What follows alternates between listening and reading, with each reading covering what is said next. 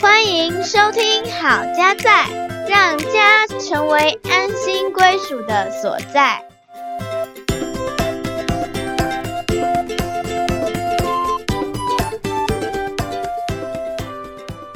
欢迎回到好家在，我是节目主持人心怡。我是嘉豪，你今天好吗？蛮好的啊，早上打了个球，让你有什么样的感觉呢？很舒服，很舒坦，很舒坦，OK，对，然后很放松。嗯哼，每天呢，我们都会经历到不同的情绪。各位听众朋友，你是不是有感觉到情绪这个东东很干扰我们的生活吗？还是说可以把它掌握在你的手里？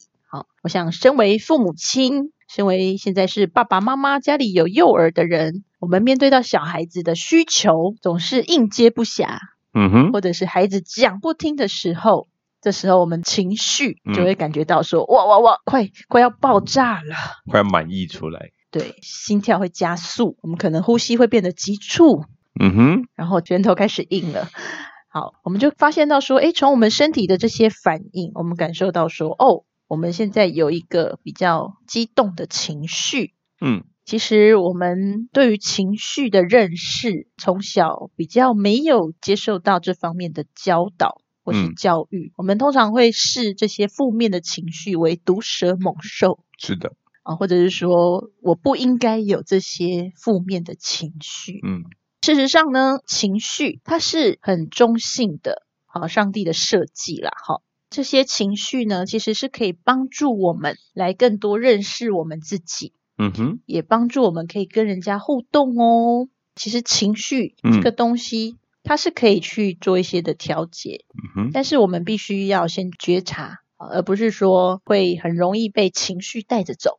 所以今天想要跟大家更多来分享情绪要告诉我们的事。嗯情绪是什么呢？经由一个刺激，好，也许它是一个事件，或是别人的一个举动。那这个刺激呢，导致我们心理上跟生理上都会出现反应。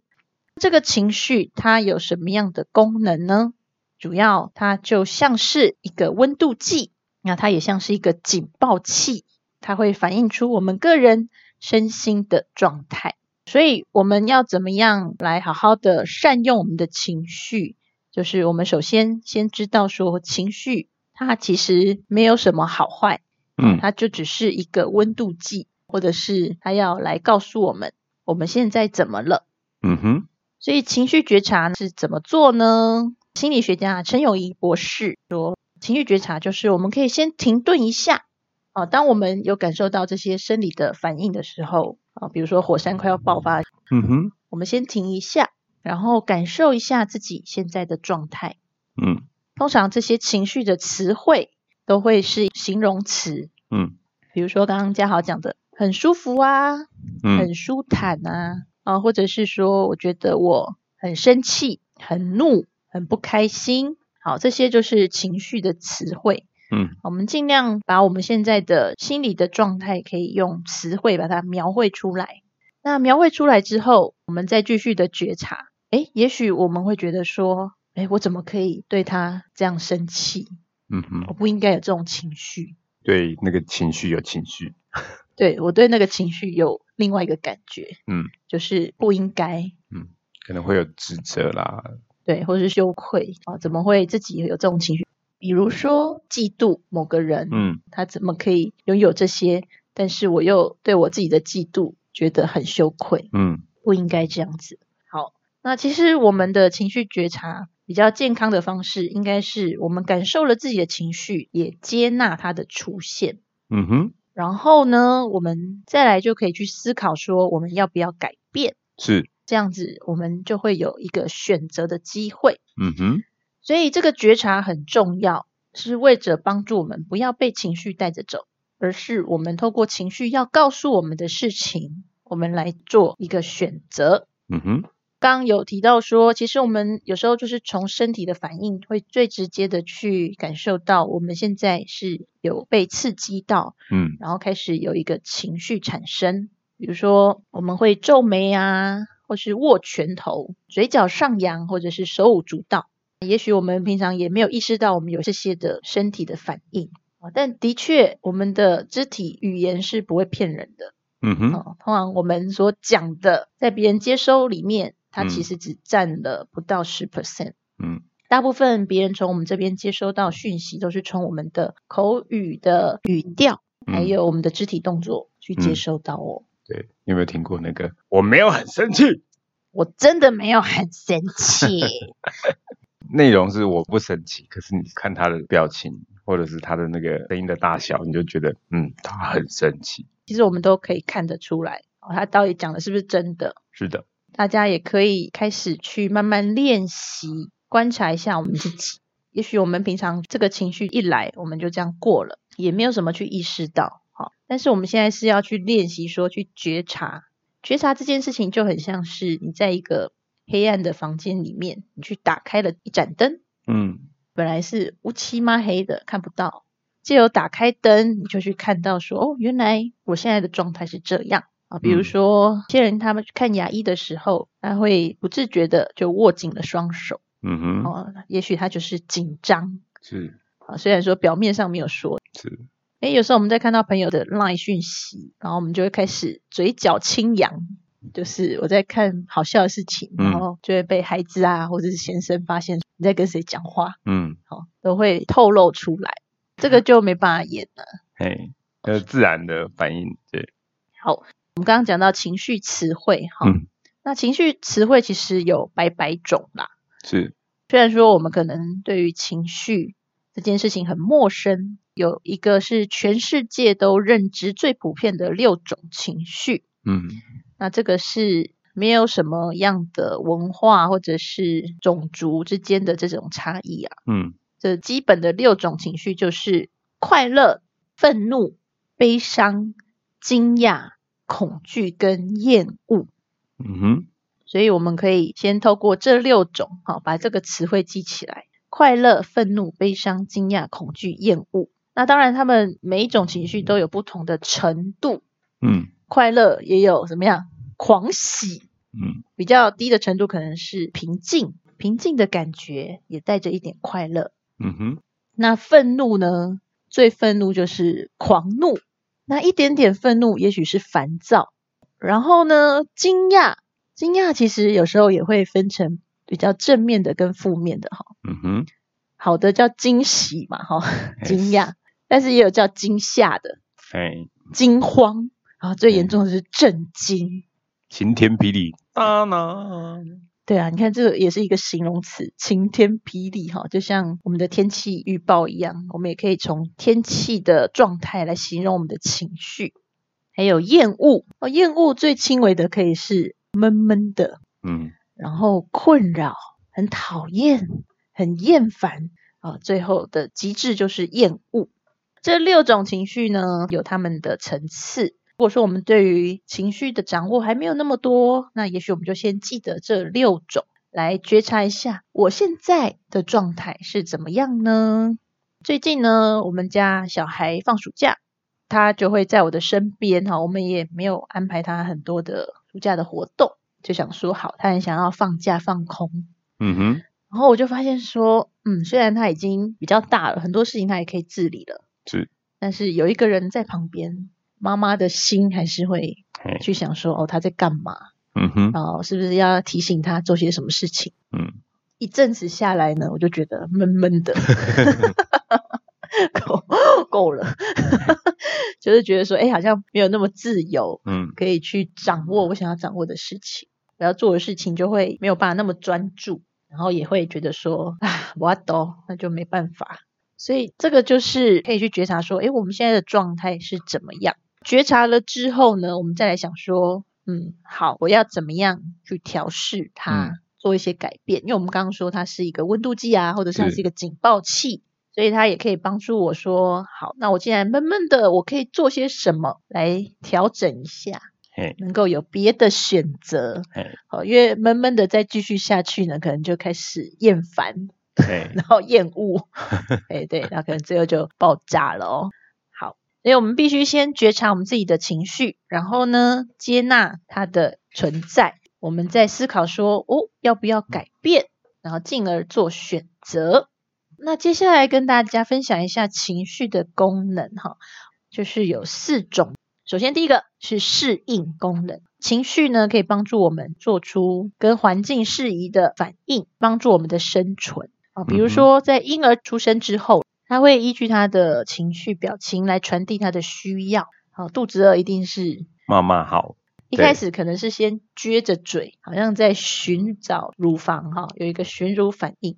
哎，找了半天，还越来越急躁了，有没有？那吹波，对，吹波，然后就开始有哭声了。嗯，一下没有人理，哇，那个强度会越来越强。嗯，所以我们就可以从这个孩子他的反应去观察到，嗯，他现在的需要。好，那还有动机的功能哦。这个动机的功能就是说，可以激发和维持我们的行为，并且影响行为的效率。比如说，我高中时候，我的班导他非常懂得跟学生互动，嗯哼，他都透过周记来跟我谈心，嗯哼，而且他也很接纳我所提出来的任何的想法、意见啊、感觉啊等等的嗯，所以我们就感受到半岛的爱跟用心，啊，我们就对于这个学业上就更愿意努力了，嗯，或者是有些老师很容易去引起学生的学习兴趣。嗯，就可以激励学习者花费时间精力来获得比较好的学业的成就。再来，情绪还有组织的功能，比如说正向的情绪，其实可以促进我们对于事物有那个关注力。然后呢，负向的情绪就会提高我们人类对记忆的准确性，减少错误。嗯哼，所以不是只有正向有功能，嗯负向，嗯，比如说你做错了，或者是你 lost 掉什么了。这个不好的感受也会帮助你，你要做事要更盯紧，要更认真，是是。要更小心。比如说你要做一件事情，你害怕你没有准备的很好，那你就会再去 check 一下，什么事情还需要再多加强。嗯，是啊，以前小时候如果要去户外教学哈，都记得说前几天就开始做梦，梦到说，哎，我漏了带什么，或者是嗯。我迟到了，是。这种恐怖的梦境。是。啊，对于小小孩来说已经够惊吓了。是，那带着这种警惕的功能对，啊，你就知道说，好东西要准备好，嘿，然后不要睡过头。那再来呢，情绪还有具有讯息功能，就是呢，它会传递讯息，然后可以帮助我们沟通哦。嗯比如说看到别人哭，我们自己也哭过，就会想要去做一些安慰等等哈。这个是一个情绪有传递讯息、沟通的功能。那我们刚刚有提到说情绪是怎么来的哈，其实有一个心理学家，他叫 Albert Ellis，他有提出说情绪 A B C 这个概念。他说这个 A 呢，其实就是发生什么事，，affairs 那 B 呢是 belief 就是信念，或者是你怎么样思考对事件的解读。那 C 呢，consequence 就是结果。这个 A、B、C 是什么意思啊？就是有一个事件发生，我们说它是一个刺激。嗯那我们中间这个 B 呢，是我们的信念或是思考。嗯我们有一个解读的过滤器啦，嗯就是这个解读会依照个人的不一样，嗯会有不同的解读。嗯，然后产生了 C，就是结果。其实我觉得也可以用一个很简单的描述，就是它可以就像是一个滤镜。嗯，滤镜如果今天镜片是黄的，你透过黄色的镜片看出去，哇，就是世界都变黄的。嗯哼，那你如果看的是蓝色的镜片，可能出去都是蓝。是，哦我们两个看一样的东西，可是你带的是黄的，我带的是蓝的，嗯那，我们看的东西的这个心情或情绪结果的话，就会不一样。是。所以情绪其实它也是一个非常个人化的是一个呈现。我们不能说你不能有这个情绪，你不能有这个情绪，或者是说你不应该难过，对，就难过那。他就难过，他就真的难过。啊，比如说呃，像我之前离癌嘛，就是有些癌友他会很反弹别人跟他讲加油。加油，嘿，嗯，同样是这个字哦，是有些人觉得说你跟我讲加油就是一个鼓励嘛，是是，好、那是一个支持。嗯对，诶，可是有一些癌友可能会觉得说，那、我就没办法，你叫我加什么油啊？啊，他不能控制这样。就是无法加油，嗯，对不对？所以也是有人会有这样的感受，是每个人解读不一样。所以我嗯们真的要更细腻的嗯来看待情绪这件事情，然后也嗯接纳每个人可以有不同的情绪。是就例如小孩他说晚上害怕怕黑的时候是，哎，你就说到底有什么好怕？我灯也开了，什么也开了，什么也干嘛的，怎么样都好了，你怎么还会有那个情绪？可是他就是有那个情绪，他就是还在那一个里头。所以嗯，呃，如果我们没有正确的去理解孩子他的情绪的时候，我们会强灌一个我们希望他有的，或者是把他的情绪压掉。但压掉不代表他就消失哦，对也许他未来会在一个不知状况的情境，对，爆发出来。以不知道的强度来爆发哦。是是，所以这个心理学家陈友谊他也提到说，其实所有的情绪和感受都是 OK 的。如果我们压抑了感受，或者是忽略了他们的存在，这些受压抑或抗拒的负面感受所造成的问题，不见得就不见了，可嗯能还累积得更严重啊。也许在未来社会案件中，还会突然的爆发出来。嗯所以，我们接受负面情绪的存在，理解这个人生本来就是有正有负的。嗯那他们都是可以让生命可以有更多的色彩。我们刚刚提到说，这些情绪都是有功能的，比如说像痛的感觉，会让人家不要再去碰嘛，嗯远离伤害。对于突变的事件，我们可以做出适当的反应。所以正面情绪对我们会激励，那负面情绪就是会对我们有所警惕。也透过我们刚刚说用言语去标明我们的情绪，来疏解如果说我们情绪在很高涨的情况下，我们可能就会好像理智线断掉、嗯，失控。是的，好，那这种情况也是有，我们每个人身上好像都是有一个容器。是，那这个容器如果装的太满的时候，它就会爆掉。嗯所以，很情绪高涨的时候，我们必须要给自己的情绪一些空间，需要暂停一下，让我们可以稍微缓和。那也是有研究说，至少要给二十分钟的时间，嗯就是远离那个刺激源，嗯啊，稍微平和一下，然后我们再来处理这个事情。那其实也是有一种情况，就是情绪太 over 的时候，也是有人会变成好像被冻结一样，啊，嗯会晃神，好像那个开关被嗯关闭。所以这两种反应都是属于情绪已经太过了，嗯超过我们可以容纳的范围。嗯美国一个精神科医师叫做丹尼尔·西格哈，他就提出说，这个就是身心容纳之窗的概念。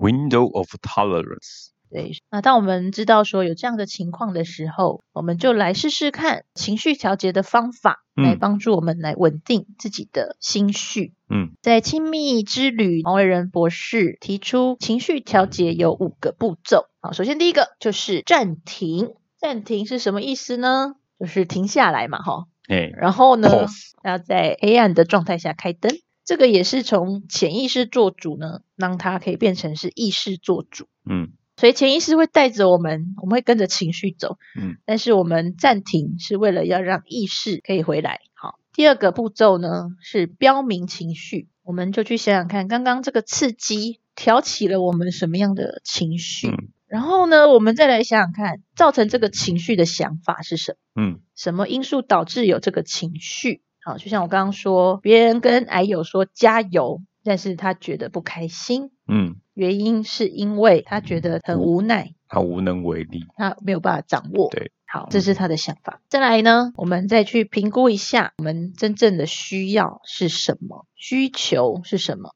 嗯最后呢，我们就可以跟别人来分享我们的需求。嗯这个部分呢，就需要用到我讯息，比较可以成功的来帮助别人满足我们的需求。嗯哼，举个例子来说，我们就提我在暑假当中啊，我的心情呢闷闷的嗯啊，因为觉得说自己的事情很多都没有办法做，然后呢要一直顾虑到小孩的状况。嗯，那我的需求是什么？我可能需要又要放空了 可是我需要 me time 了，让自己有一个空档。嗯然后可以做自己可以掌握的一些事情。那我的选择是什么呢？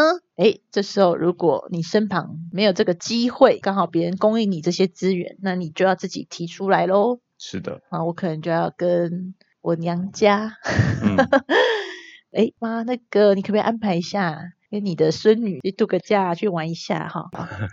或者是跟先生讲说，呃，什么时间啊，我可能需要出去透个气。嗯，那你可以吗？你方便吗？这样子。可以。好，所以刚刚有提到说，这个需求是自己提出来的，所以我们的需求是我们是需要去负责的。嗯我们不要把自己的需求丢给别人，就说嗯这个是你应该要帮助我，嗯这样就怪怪的。嗯，嘿，这个需求是我自己的，是是是。所以是我要负责。嗯怎么样帮助别人成功来满足我的需求呢？就是我要用我讯息来表达。那这个我讯息呢，就是说我们开头是用我啊，假设说刚刚那个事件好，然后我有什么样的感觉，嗯那我有什么样的需要，嗯，那你可以帮助我吗？可以，没问题。对。可是我们通常都会用你讯息，嗯，你就是应该要来洗碗。就是会期待别人就应该要做这个，或者是要求、指嗯使，不给人家空间来选择哈。比如说，我就可以说：“哦，你都不来帮忙啊，你不知道我很累吗？嗯，不知道。你不知道吗？你女儿就这样子啊！哦，小孩谁生的啊、哎，你生的，哦，谁的小孩就像你啊？那你就会战火高升哦，那就开始吵架了。因为有可能被你讲的那个人是被戳到。他也说：“我忙了一整天，我在公司受了这么多的鸟气，回来还要被你数落，嗯，其实情绪就会开始跑出来。是变成如果说是用你讯息去指责的话，嗯最后闹到大家都不欢而散，嗯，而且你的需求也没有被满足。其实我觉得可以从一个角度看哦，这个事情就是你讯息就像什么，通常人家给你你讯息的时候，好像都是在指着你的错误。嗯，接收的人会觉得那个是是一个指责，那他觉得他是指责，他就会防卫嘛。对，他防卫，他就会把防护罩啊、门啊关起来。嗯，有一种是他就不回应，或者是他就躲起来。感受到威胁啊。对我们不是战，或就是对逃。那或者他就会开始跟你对抗，也开始在数落你的问题。嗯可能会发现你本来只是想要讲你的困难呐、或者是你的挫折，或者是你的需求，其实哎，怎么已经转移到你们在打一场国际战争？嗯哦，已经跑到那里去，你会觉得其实有时候回头再看那个事情的时候，你会发现，哎，跟你原先所要表达的，跟最后发生的状况是一个天差地别的一个落差，所以你讯息比较就是会容易造成这样子的擦枪走火。可是我讯息的好处是说，有点像是我告诉你我怎么了，然后我需要什么，那你看你能不能来帮助我。嗯哼哼。那通常我是被请求的那一个人，我感受到的、收到的那个讯息，觉得说我是可以有贡献的，我是可以来帮助你的。哦，就是嗯你在跟他讲我讯息的某一个程度，你在赋予听你说话的那个人呢，你是赋予他那个能力来帮助你，empower。所以嗯他就会觉得说，哎，我太太现在需要我我很重要，，I'm so important，对不对？没有我他怎么办？类似这样没，有我不行，孩子我来顾，我来扛。我来扛，我带他出去捞捞诶，对吧？行行来看一个电影啊，那行，那那个时候就交给他，嗯，他觉得他可以做一些什么，那他就可以给你帮忙，就你的需求可以被满足。嗯嗯嗯，那这个时候，我觉得建议就是，通常如果他们要去弄什么，你大概不要管太多。如果你又有意见的哈，人家要要来帮要来出手的时候，你又有啊那个不行那个不行，他说那干脆不要了。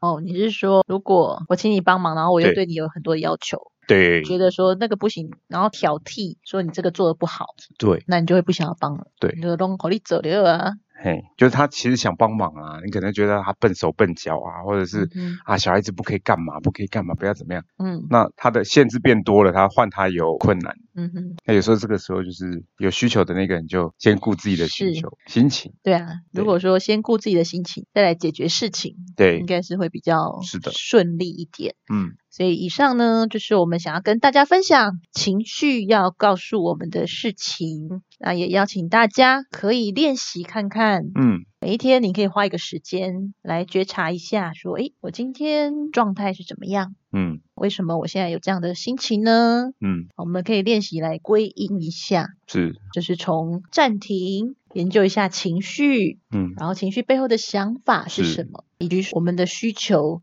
先找到你的需求，对，然后你才有办法去做下一步。是的，好，所以这个需求提出来了，我们就可以做出选择。嗯这个是我们平常很需要的情绪的练习，嗯好，，帮助我们知道说我们怎么了，是的，然后呢，也可以成功的让别人理解我们。嗯嗯嗯，这个在家庭很重要。嗯我觉得其实啊、呃以我自己的经验，就是在职场上也蛮需要的。嗯，其实职场上真的会有很多触发你情绪的事情。哇哦，那我们其实很常听到的是，我觉得大家说我们在公司就是要就事论事啊，或者是就是啊、不要把自己的情绪带进来。嗯，可是其实这件事情是困难的，做不到的。